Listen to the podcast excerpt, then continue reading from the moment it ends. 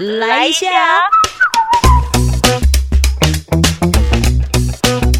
欢迎收听周团来一下，我是周九。嗯，录音的时间是晚上的十点多。那因为我在今天呢看到了两部电影，那同时我觉得也跟我有在这个广播上介绍了一本书，我觉得是有一些些的相呼应的。然后再加上我自己也很想要做一个是能够让我在洗澡的时候可以听的这个 podcast 的节目。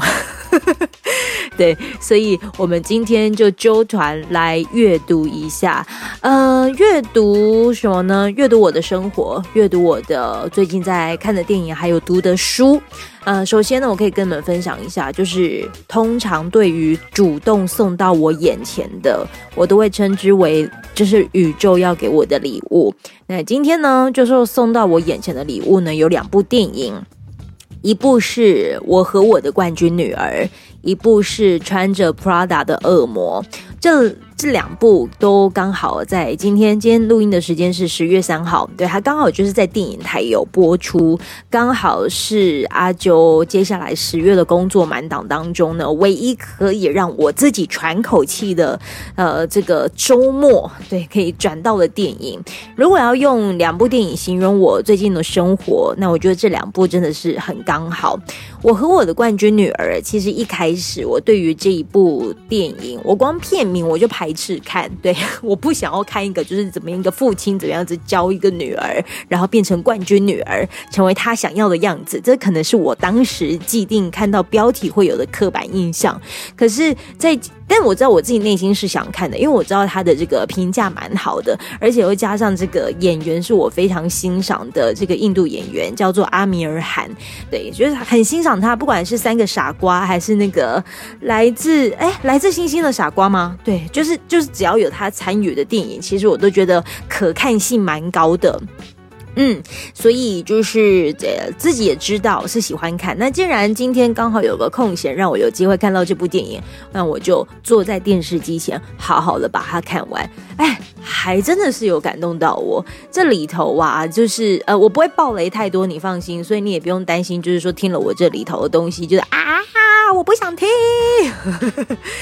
我和我的冠军女儿，她剧情不是只有在讲要如何让女儿拿第一名，而是她在电影当中，她在试着传递一个心法，让那个心法去支撑你面对任何的难题。我还是会说啦，就是我某部分其实算是蛮幸运的，因为宇宙一直都在适当的地方、适当的时机给了我一些礼礼物。那我目前累积的，如果能够因此让一些人被看见，又或者是让深陷难题的人知道他不是一个人在努力着，那么有一些困难，其实对阿周来说，他就只是鬼遮眼而已。我和我的冠军女儿，她在里面的剧情，其中有个呃，有段话让我印象蛮深。可的这一段话，他是在讲什么呢？他在讲的说。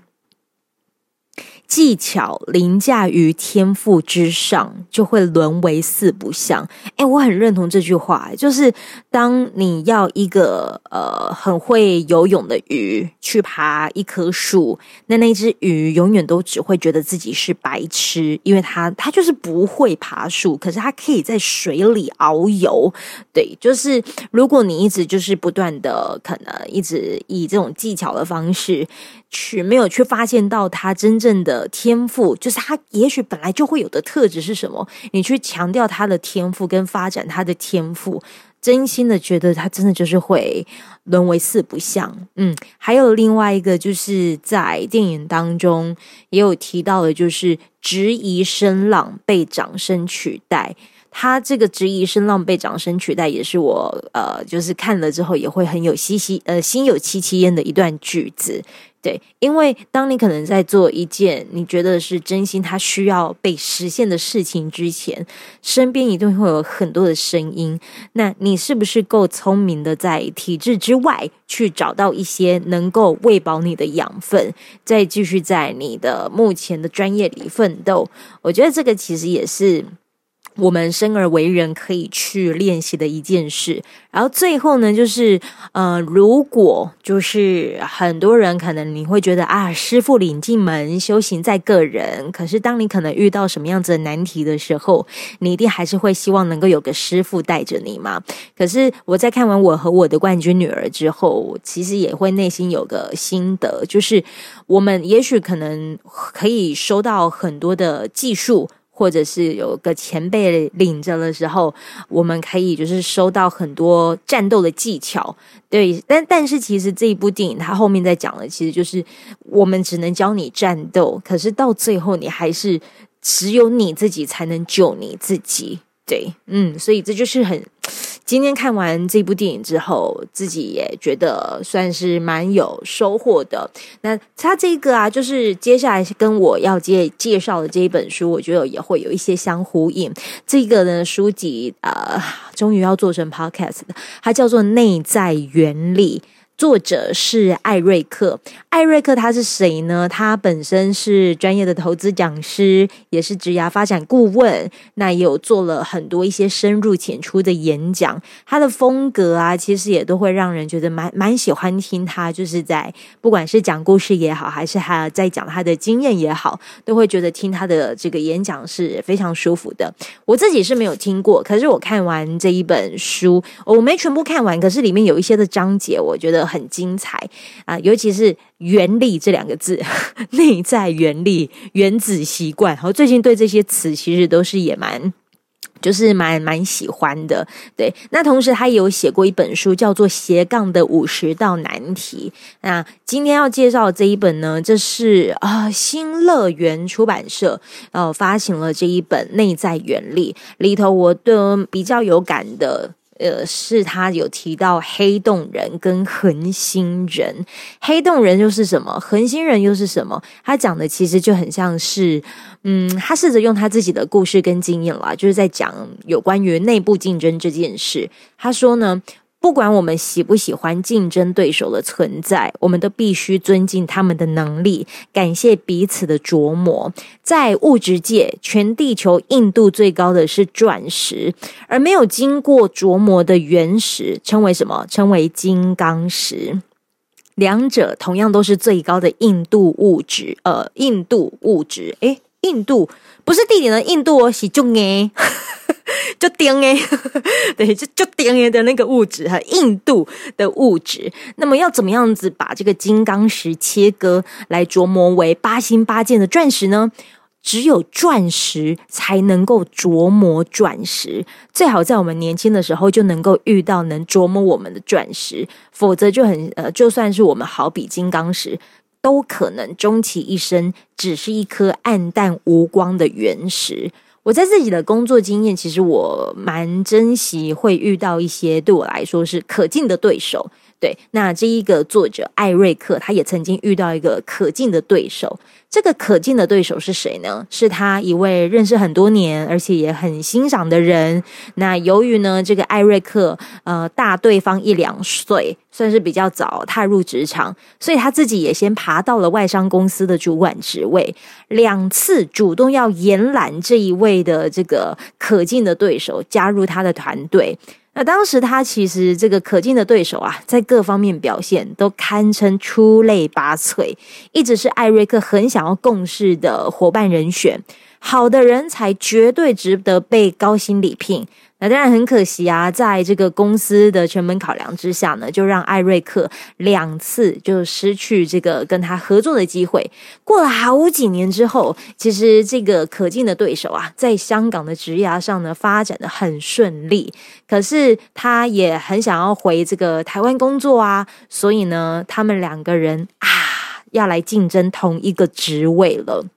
最后，那这个是艾瑞克胜出，他获得了这个一个职位。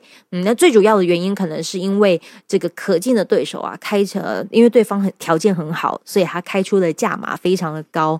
那至于艾瑞克呢，他主要是希望能为台湾做一点事情，所以要求的薪资跟待遇都是其次。事后来看，其实他非常感谢对方的一路精进，而且没有降低过自己的标准，才能够让这个艾瑞克顺利上任，并且为台湾做些什么。那当然啦，这个并不是说可敬的对手因此就失去了这样子跟他一起要来竞呃竞争的工作，因为他呃也对方也回台湾了，然后担任另一家知名公司的副总经理。尽管目前他已经离开职场，可是依然还是抱着感恩的心，也希望这个可敬的对手步步高升。好，他就有提到了。这一位可敬的对手是一位恒星人。恒星是什么？我们把它想成宇宙的一个里面那一颗恒星。恒星就很像太阳，它一直不断的会发光。对，所以纵使可能它不需要被照耀着，可是它自体本身就是一个发光体。嗯，那当然有恒星，就也会有黑洞。有恒星人就会有黑洞人。如果处在同一个场域当中，你没有办法闪避。哦像比如说是在同一个办公室。除了可以跟这个空间里面的大质量恒星人保持良好的互动关系之外，更根本的解决之道，你就是努力让自己成为恒星人。对，就在职场上发光发热，吸引周遭的人来靠近，凝聚起向心力，让你自己呢也自成一个星系——银河系。总质量如果加起来够大，就不用再担心黑洞的威胁。我好喜欢他这个比喻哦，而且他也提到，就是说你不要试着改变那些黑洞人，因为宇宙当中的每一个黑洞都曾经是大质量恒星，只是用尽了能量，所以使得核心塌陷，收缩成黑洞。那事实上，我们所居住在银河系的正中央，就是一个超级大质量黑洞。这个艾瑞克还有提到，哦，这个大约大质，这个超级大质量黑洞呢，大约是太阳的四百三十万倍。整个银河系就是绕着它旋转的，就是因为它的存在，稳定了整个银河系，有向心的，呃，有向心力的，让彼彼此凝聚在一起。整个宇宙存在着超过一兆哦，像是银河系这样的星系，而每一个星系的正中心，有一些呢是超级大质量恒星，有一些呢则是超级大质量黑洞。这个是观察者偏差的问题。如果我们可以提早几十亿年来做观察，它们同样都是超级大质量恒星。讲到这边是不是哎，好感觉好像这本书难道都是在讲宇宙，在讲在讲星球？我会看得懂吗？他试着就是拿宇宙这件事情，就是来讲人与人之间的情感关系。他也提到说，如果你真的遇到一个就是有各种负面情绪的人，或者是对某件事情感到绝望，然后你就觉得跟他在一起好像世界都没有了希望，为什么都没有办法得到他能给你的帮助？我们其实不需要抱怨遇到黑洞人，因为也许这一些的黑洞人都可能曾经照亮过以前的人，只是我们可能太晚遇见他了，对，所以他已经没有光了，他的那一些负面的状态已经让他成为了黑洞人了，对啊，所以这本书真的很精彩，尽管哈很难改变黑洞人，可是我们可以避免自己或者是周遭的亲戚朋友沦为黑洞人。这个过程可能需要训练的是包容力跟感恩的心了，对。但是如果你们家里就是可能会有一些人，尤其是父母，父母其实就是近距离的黑洞人。艾瑞克有在书里面提到说，他有一些读者会跟他说。我的爸爸妈妈，他就是他就是黑洞人，他真的就是一直很希望我能怎样怎样怎样。可是做小孩子的我们，诶，包括我自己哦，我自己也只希望说哈，你们都就是让小孩他们自己有自己的世界，你们真的也不用就是去干涉太多，把你们自己这一颗就是你自己的心系给照顾好。其实你自己成为那个恒星人，周边的那一些人，自然就是会因为你的光而就是把吸引的好的好的物质，也就是会吸引过来了。对，所以他里头也有提到说，他非常赞同临床心理师洪培云有说的，就是如果你的父母是黑洞人，他也跟你很近的距离。你要有三倍以上的成长，才能有能力改写对于逆境的诠释。如此一来呢，才不会被拖垮下去，形成恶性循环。具体的做法就是什么？你要先拉开物理距离，并且要学会课题分离，把自己的课题跟他人的课题切割呃切割开来。啊，我们有时候哦，很常都会听到外面的声音，然后说，都觉得为什么什么事情都是我要来做？为什么他们都不去弄？然后我们都要这样子把这些对方应该要处理的事情这样子给扛下来。那这本书，我觉得能够给一些。有在扛着他人课题的人，呃，也许可以再呃思考一下自己还要不要再继续扛下去。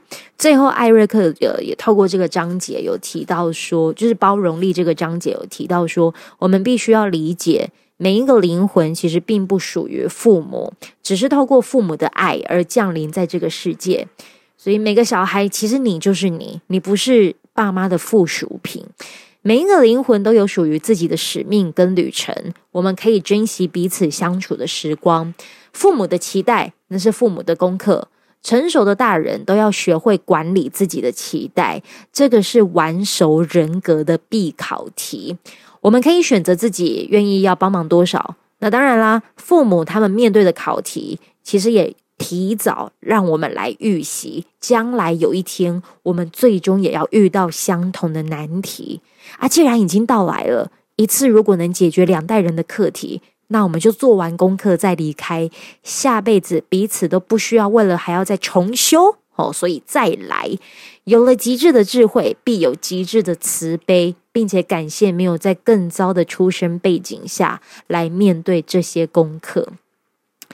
最近遇到的难题，有时候我都会觉得还好是我在这个年纪遇到的。我可能如果在，呃，更加的没有这么够的体力，或者是没有这么多的脑容量，来面对眼前的各种难题，那可能对我来说又会再更辛苦。对啊，所以我希望能够借由就是最近看的电影，还有就是一直很想要跟你们分享的《内在原力》这一本书，它其实里面还有讲了非常多，就是它呃有做了几个呃方向啊，就是你也许可以为你自己人的人生做几个几个原厂设定，又或者是说你本身。就已经有这个能力，可是你需要再透过一些文字，再清楚的告诉你，你可以如何为你自己活出人生最好的这个人生版本，而且是属于你自己的版本。嗯，这一些都是我们可以自己努力的事情。就像是我今天透过了这一部电影，然后我看完之后，嗯，想说不要只有自己，呃，就是自己有有所体悟。我也希望我能够就是把这个体悟用声音的方式分享出来。文字的方式，我也试试看，好，但 但是也希望有听到的人都可以，啊，有个缘分啦，一起交流交流。这今天的酒团来一下，就分享到这喽。我去洗澡了哈，我身体好黏哦，拜拜。这一段的节目就在这边告一个段落，非常感谢你的陪伴聆听，也欢迎你可以订阅我们的节目，这样子当热腾腾的节目上架之后，你就可以收到最新的通知。希望未来的日子里都可以跟你相约在纠团来一下，用这个随选广播节目陪你开启美好的一天吧。我们下次见喽。